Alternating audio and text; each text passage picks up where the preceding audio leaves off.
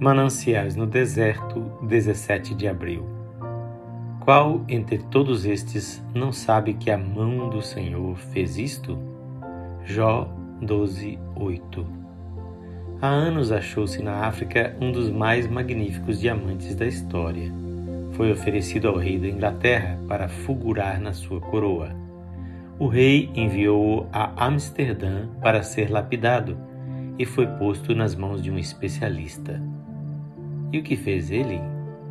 Tomou a valiosa gema e fez nela uma marca.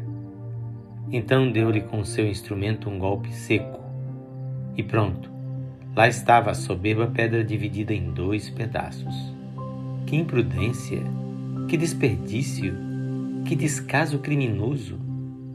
De modo algum. Por dias e semanas aquele golpe havia sido estudado e planejado. Desenhos e modelos haviam sido feitos da pedra. Suas qualidades, seus defeitos, as linhas do corte, tudo havia sido estudado com extremo cuidado. O homem a quem ela estava entregue era um dos mais hábeis lapidários do mundo.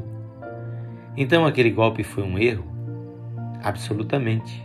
Foi o clímax do engenho do lapidário. Quando ele desferiu o golpe, fez aquilo que traria à pedra a sua mais perfeita forma, brilho e esplendor. Aquele golpe que parecia arruinar a magnífica preciosidade era, na verdade, a sua redenção, pois daquelas duas metades saíram as duas soberbas gemas que o olho hábil do lapidário enxergou escondidas na pedra bruta que veio da mina. Assim, às vezes Deus deixa cair sobre a nossa vida um golpe cortante.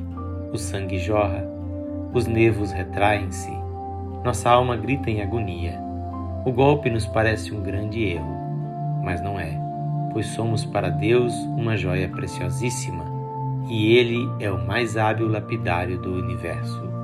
Um dia iremos fulgurar no diadema do Rei. Agora, enquanto estamos na Sua mão, Ele sabe exatamente como lidar conosco. Não recairá sobre nós nenhum golpe que não seja permitido pelo amor, o qual, das suas profundezas, opera bênçãos e enriquecimentos espirituais que nunca vimos nem procuramos. Num dos livros de George MacDonald aparece esse fragmento de conversa. Eu imagino por que Deus me fez, disse o Sr. F. Estou certo de que não adiantou nada fazer-me. Talvez não tenha adiantado muito ainda, disse D. Mas ele ainda não acabou de fazer você. Ele ainda o está fazendo e você está questionando o processo.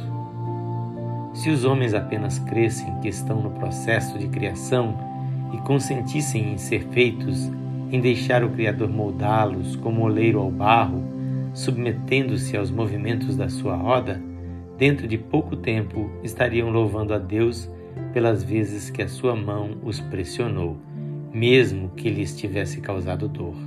E por vezes não seriam apenas capazes de crer, mas reconheceriam o fim que Deus tem em vista, que é trazer um filho à glória.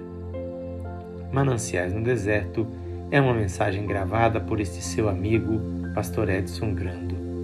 Que o Senhor Jesus abençoe ricamente a sua vida e a sua casa.